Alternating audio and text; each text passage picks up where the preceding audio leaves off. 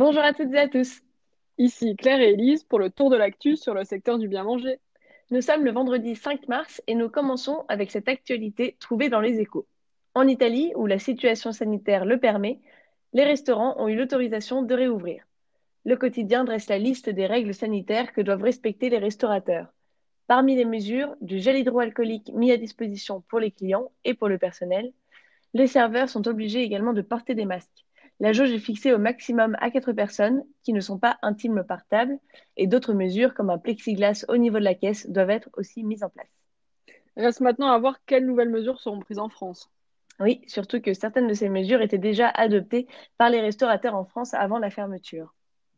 Passons maintenant à une actualité plutôt prometteuse. En effet, comme l'explique France Bleu, en 10 ans, les Aveyronnais de Montlé ont vendu plus de 10 millions de litres.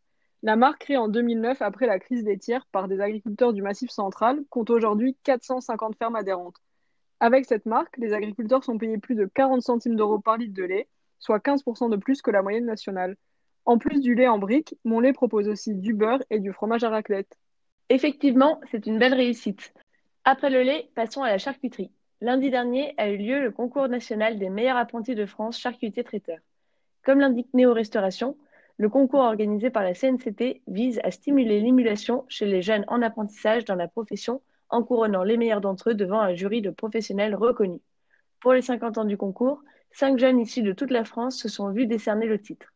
Ils remportent en parallèle une médaille d'or, un chèque de 700 euros ainsi que 3000 euros de dotation fournis par les partenaires de la CNCT.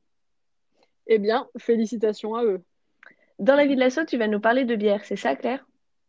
En effet, je vais vous parler des bières lagatines.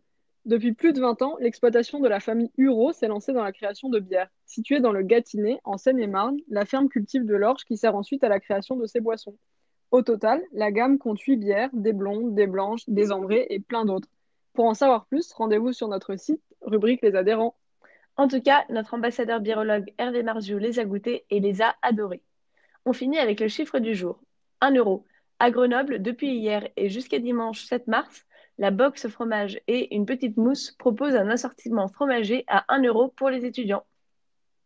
C'était le tour de l'actu. N'hésitez pas à vous abonner sur Apple Podcast et Spotify pour ne manquer aucune actu. Quant à nous, on se retrouve demain à 7h pour les nouvelles actus sur le secteur du bien manger. À demain!